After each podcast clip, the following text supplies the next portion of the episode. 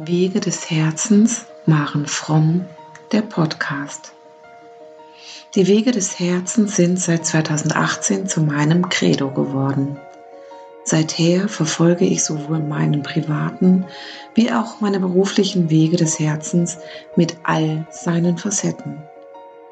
In meinem Podcast lade ich dich ein, dich berühren, inspirieren und informieren zu lassen. Von mir meiner Geschichte, meinen Themen, Meditationen und Interviews. Öffne dein Herz, um auch deine Wege des Herzens zu gehen, um ein Leben in Liebe und Freude zu leben. Herzlich willkommen beim dritten Teil von meinem Podcast zum Thema häusliche Gewalt. Dies ist auch der letzte Teil zu diesem Thema. Heute geht es darum, um die Grundmuster, die Folgen und was kannst du tun bei häuslicher Gewalt ähm, zu besprechen. Meine Zitate sind weiterhin aus dem Bericht dem, des Fachbereichs Gewalt der Eidgenössischen, des Eidgenössischen Büros für Gleichstellung von Frau und Mann EBG. Genau. Dann steige ich gleich ein mit dem Thema oder mit dem Bereich Grundmuster häuslicher Gewalt. Häusliche Gewalt ist ein komplexes und vielschichtiges Phänomen. Basierend auf dem theoretischen Konzept von Johnson, unter anderem 2005-2008, werden in der Gewaltprävention und Forschung verbreitet zwei Grundmuster von Gewalt unterschieden. Situative Gewalt bzw. spontanes Konfliktverhalten und systematische Gewalt und Kontrollverhalten.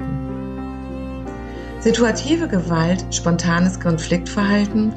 Dieses Gewaltmuster wird durch, dadurch charakterisiert, dass es einmalig, wiederholt oder auch regelmäßig bei Partnerschafts- und Familienkonflikten zu gewalttätigen Handlungen kommt, die sowohl durch Frauen als auch durch Männer ausgeübt werden. Durch expressive Gewalthandlungen sollen innere Spannungen abgebaut und die Konfliktsituation aufgelöst werden. Begünstigt wird situative Gewalt durch individuelle oder familiäre Belastung bzw. fehlende Ressourcen wie Kommunikationsfähigkeit, Beziehungsfähigkeit, Konfliktlösungskompetenz, soziale und sozioökonomische Ressourcen. Situative Gewalt ist nicht eingebettet in ein ständiges Muster von Macht und Kontrolle, kann jedoch in ein systematisches Gewaltverhalten übergehen.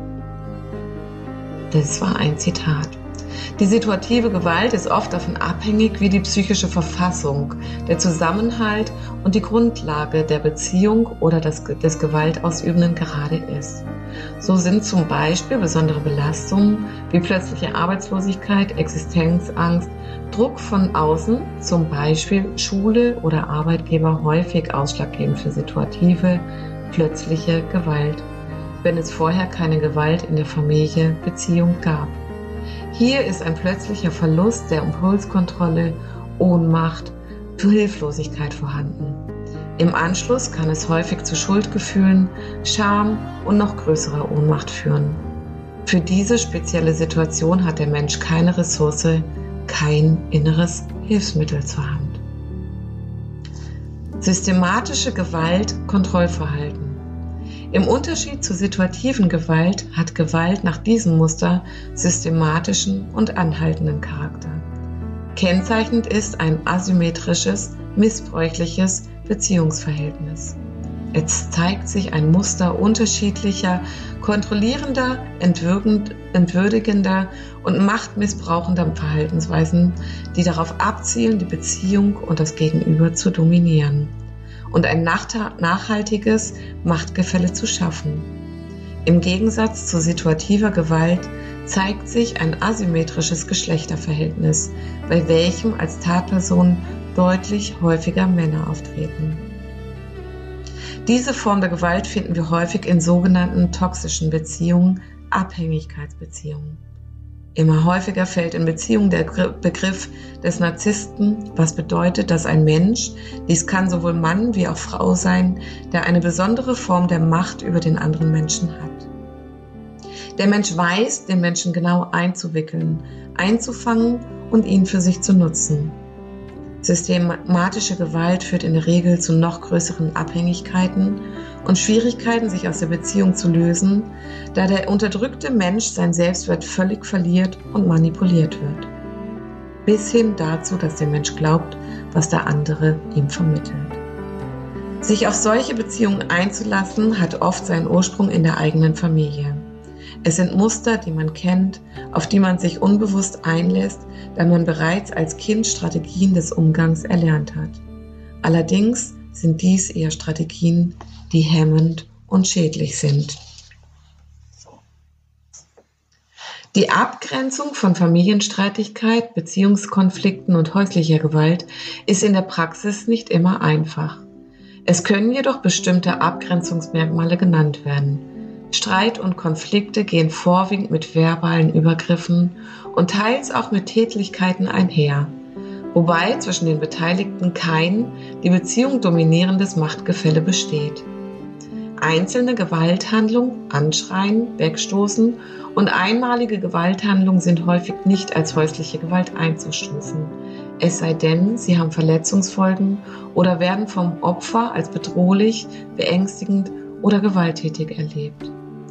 Schwerwiegende elterliche Dauerkonflikte können indes eine Gefährdung des Kindeswohl mit betroffener Kinder bedeuten. Bei der Regelung der elterlichen Sorge im Falle einer Trennung müssen sie unter Berücksichtigung weiterer Faktoren differenziert beurteilt werden. Dies möchte ich so stehen lassen, das ist aus dem Zitat ein Zitat. Häusliche Gewalt kann sich in subtilen Formen psychischer Gewalt manifestieren, gezieltem oder anhaltenden Abwerten, Einschüchtern, Drohen oder dem Unterbinden sozialer Kontakte. Gewalthandlungen, die für sich genommen vielleicht nicht schwerwiegend erscheinen, kommen oft nicht isoliert vor, sondern sind ein Bestandteil eines Handlungsmusters. Für eine Beurteilung, ob häusliche Gewalt vorliegt, die sie von gewöhnlichen Streitigkeiten und Konflikten unterscheidet, müssen daher die Verhaltensmuster der gewaltausübenden Person, das subjektive Gewalterleben der betroffenen Person und die unmittelbaren und langfristigen Folgen der Gewalt auf die betroffene Person einbezogen werden. Folgen für die Betroffenen.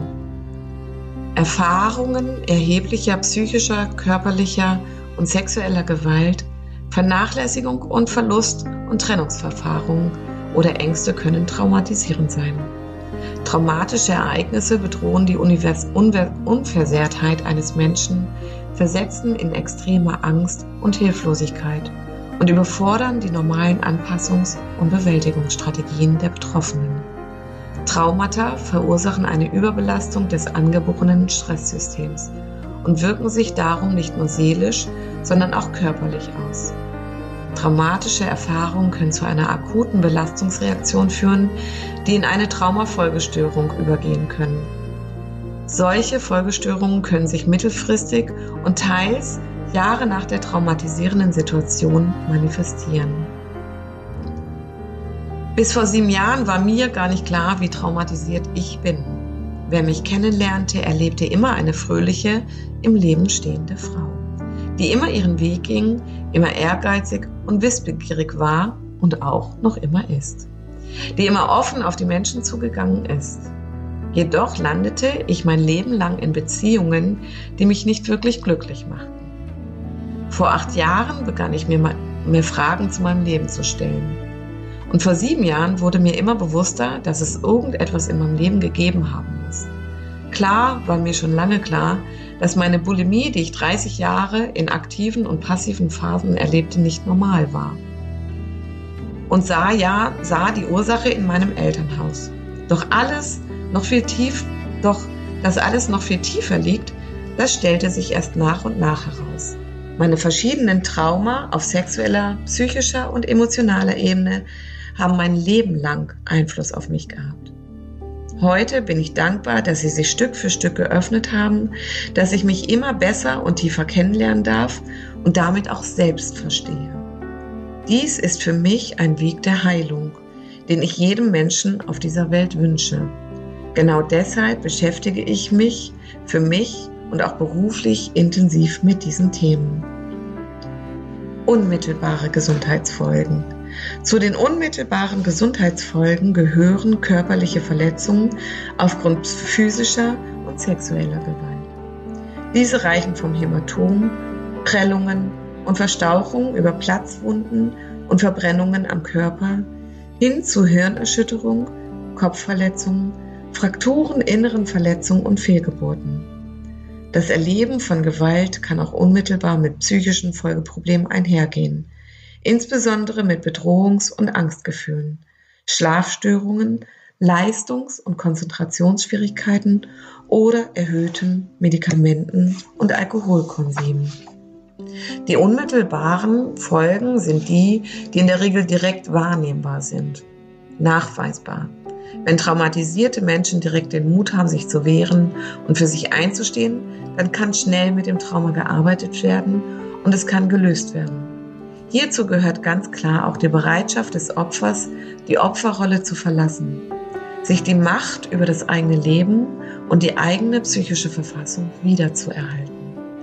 Menschen, die eher labil sind oder die durch ein verdrängtes, dissoziiertes Trauma, durch das neue Trauma retraumatisiert sind, haben mit dem Aufräumen und Lösen des Erlebten wesentlich intensiver zu tun. Mittel- und langfristige Gesundheitsfolgen.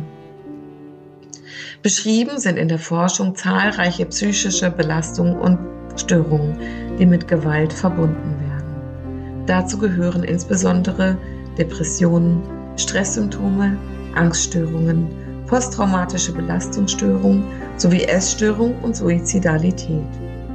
Bei Gewalt gegenüber Kindern werden darüber häusliche Gewalt in der Kindheit und wiederholte Gewalt im späteren Leben führen häufig zu gesundheitlichen Beeinträchtigungen. Mittel- und langfristig können verschiedenste körperliche und psychosomatische und psychische Gesundheitsbelastungen auftreten. Definition, Formen und Folgen häuslicher Gewalt hinaus beeinträchtigen in der kognitiven und emotionalen Entwicklung festgestellt. Gewalterfahrungen in der frühen Kindheit haben einen Einfluss auf die Gehirnentwicklung und bewirken so unter anderem das Entstehen von Bindungsstörungen. Durch meine eigene persönliche wie auch berufliche Auseinandersetzung mit dem Thema ist mir immer deutlicher geworden, dass Trauma sich im Körper abspeichert. Selbst wenn es von der Psyche abgespalten, dissoziiert ist, wird, so ist es immer vorhanden und verschiedene Einzelsituationen können es triggern. Dies bedeutet, dass der Mensch dann Verhaltensweisen an den Tag legt, die selbst für ihn dann nicht verständlich sind, teilweise auch gar nicht nachvollziehbar. Erst wenn der Mensch sich wirklich mit sich auseinandersetzt, dann kann er sich immer tiefer kennen und verstehen lernen. Ja, es ist wichtig, im Hier und Jetzt anzukommen. Doch halte ich persönlich es für äußerst wichtig, sich sein Leben anzusehen. Und was für mich absolut den Durchbruch für die Heilung gebracht hat, war die Beschäftigung mit dem Thema Ahnen, Kriegskinder, Kriegsenkelgeneration und ihre übertragenen Traumata, sowie die Epigenetik. Hierauf gehe ich ab März intensiv ein und im April wird mein Online-Kurs zur, zur Heilung der Familientraumata erscheinen.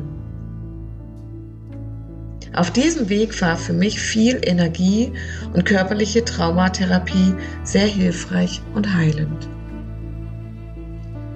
Die Folgen von Gewalt zeigen sich auch in gesundheitsgefährdenden Bewältigungsstrategien, darunter Medikamentenmissbrauch, insbesondere psychoaktive Medikamente, gesundheitsgefährdender Suchtmittelkonsum, Tabak und Alkohol und selbstverletzendes Verhalten. Menschen mit einem Trauma greifen als Lösungsmittel auf Suchtmittel der verschiedenen Formen zurück. Häufig zurück, Entschuldigung. Sei es, der Medikam sei es Medikamente, Alkohol, Drogen oder Tabak. Auch dies ist eine Form der Selbstverletzung, ein sich wegbeamen, nicht spüren wollen. Angst vor dem, was hochkommen könnte, was einen überwältigen könnte und möglicherweise gar nicht auszuhalten sein. Am Ende ist es eine Verschiebung. Jedes Trauma zeigt sich irgendwann immer wieder, bis der Mensch bereit ist, sich sein Leben anzugehen und sich seinen Leid zu ergeben oder sich seinem Leid zu ergeben. Zu verschiedenem Verhalten gehört nicht nur Ritzen oder selbstverletzendem Verhalten gehört nicht nur Ritzen, sich selbst schlagen oder ähnliches, sondern auch Magersucht und Bulimie. Auf dieses Thema werde ich ausführlich im Juni einen Monat lang eingehen. Art und Tragweite und Merkmale der gesundheitlichen Gewalt folgen. Die Art und Tragweite der gesundheitlichen Auswirkungen von Gewalt wird von verschiedenen Faktoren beeinflusst, darunter den individuellen Voraussetzungen des Opfers, psychische äh, Widerstandsfähigkeit, der Form, des, der Form der erlebten Gewalt, zum Beispiel sexuelle und psychische Gewalt, oder dem Verhältnis zur Tatperson, zum Beispiel elterliche Bezugsperson, Beziehungspartnerin oder Beziehungspartner. Zu berücksichtigen sind auch Aspekte der Gewaltdynamik. So kann erlebte psychische Gewalt längerfristig weit gravierendere gesundheitliche Belastungen und Auswirkungen haben als erlebte körperliche Gewalt. Psychische Langzeitfolgen belasten die Betroffenen von Gewalt oft mehr als die kurzfristigen physischen Folgen. Bezogen auf die gesundheitlichen Folgen von Gewalt und häuslicher Gewalt zeigen sich in Prä Prävalenzstudien teils ausgeprägte und Geschlechterunterschiede. Über alle Gewaltformen betrachtet sind die gesundheitlichen Folgen bei weiblichen Opfern insgesamt ausgeprägter und in, die, in der Kombination komplexer als bei den männlichen Opfern. Dies betrifft vor allem die Folgen von psychischer und sexueller Gewalt in geringem Maße die Folgen körperlicher Gewalt. Weibliche Gewalt, Gewaltopfer leiden vor allem unter den psychischen Folgen der erlebten körperlichen Gewalt, die besonders bei Partnern aus dem nahe, nahen sozialen Umfeld gravierend sind. Folgen im sozialen Bereich auf das Erwerbserleben und das Erwerbserleben. Häusliche Gewalt hat auch soziale und psychosoziale Folgen für die Betroffenen. Trennung und Scheidung, Auszug aus der Wohnung, Wegzug aus dem Ort, Wechsel des Arbeitsplatzes, Schulwechsel etc. bedeuten für die betroffenen Paare und Familien eine erhebliche Neuorientierung des bisherigen Lebens. Teilweise werden solche Gewaltfolgen in Prävalenzstudien erhoben. Die sozialen und psychosozialen Folgen von so häuslicher Gewalt, wie etwa sozialer Rückzug oder soziale Isolation infolge der Gewalt, sind in der Forschung indes noch wenig untersucht. Unmittelbar oder längerfristig kann sich häusliche Gewalt auch auf das Erwerbsleben der Betroffenen auswirken, zum Beispiel in Form von vorübergehender oder dauerhafter Arbeitsunfähigkeit, Krankheitsabsenzen, Leistungseinbußen etc. Rund ein Viertel, Fünftel der Frauen in Deutschland, die durch ihren in Klammern Ex Partner körperliche Gewalt erfahren haben, berichten von Arbeitsbeeinträchtigungen infolge der Gewalt. Bei Drohungen sind mittelschwerer und mittelschwerer Gewalt beträgt der Anteil 22 bis 25 Prozent. Bei gravierenden Gewalthandlungen 46 bis 54 Prozent. Dies muss aus meiner Sicht nicht so bleiben. Ich habe mit einer Klientin gearbeitet, die jahrelang aufgrund ihrer Geschichte und Depression in therapeutischer Behandlung war. Für sich jedoch nicht das Gefühl hatte, endlich aus diesem Drama aussteigen zu können. Sie kam zu mir und wir schauten uns ihr Leben mit Hilfe ihrer Timeline an, mit Hilfe der Ahnenschau, also wie ihre Familien Eltern groß geworden sind. Bereits nach drei Terminen hat sich bei ihr ganz viel lösen können. Denn auch wenn ich mir mit meiner Aussage nicht viele Freunde mache, wir laden uns die Menschen ins Leben ein, mit denen wir wachsen können. Oder Menschen, mit denen wir ähnliche Dinge erleben wie im Elternhaus, weil es Muster sind, die in uns gespeichert sind. Wir dürfen da genau hinschauen, wo auch mein Anteil daran ist. Wie kann ich Muster in mir erkennen und lösen, um diese Menschen nicht mehr in mein Leben einzuladen? Ja, der Monat geht so langsam zu Ende und ich bin mir dessen bewusst, dass das Thema viele Menschen auch getriggert haben kann. Möglicherweise auch aufgrund dessen, nicht so oft zugehört wurde. Und doch halte ich es für wichtig. Es kann nicht immer nur Coachingsprüche geben und die Menschen bringen ihre Situation, in der sie stecken, nicht in Zusammenhang mit Erlebten. Vor allen Dingen ging und geht es mir um Aufklärung, Sensibilität bis hin zur Heilung. Heilung für jeden Einzelnen, der betroffen ist. Und ja, für mich sind auch die sogenannten Täter betroffen. Meine Haltung ist nach wie vor, dass niemand so gekommen ist. Wenn wir die Augen und die Herzen öffnen, dann kann aus meiner Sicht Heilung für alle geschehen und Gewalt jeglicher Form Stück für Stück aufhören. Damit bitte ich dich, trage auch du dazu bei. Stopp Gewalt. Was kannst du also tun? Wenn du nicht persönlich betroffen bist, jedoch Menschen kennst, sei da. Biete immer wieder Hilfe an, ohne dich aufzudrängen. Habe keine guten Ratschläge. Nicht immer ist das, was für dich richtig ist, richtig für jemand anderes. Sei geduldig. Sei dir aber auch im Klaren, du kannst nicht retten. Wenn der Mensch nicht in die Eigenverantwortung geht, beziehe eine eventuelle Ablehnung nicht auf dich. Es hat nichts wirklich mit dir zu tun. Wenn du betroffen bist, frage dich, willst du wirklich, wirklich glücklich sein? Bist du bereit, diesen Weg wirklich zu gehen? Wenn ein Nein kommt, dann frage dich, wozu es auch für dich aktuell noch gut ist, in der Situation zu bleiben, in der du bist. Was fehlt dir, dich herauszulösen? Verurteile dich nicht. Beobachte dich. Fühle in dich hinein. Suche dir Hilfe. Es gibt so viel Verschiedenes. Schau dir deine Familiengeschichte an samt deiner Ahnen. Entwickle Mitgefühl, ohne alles gut finden zu müssen, was geschehen ist.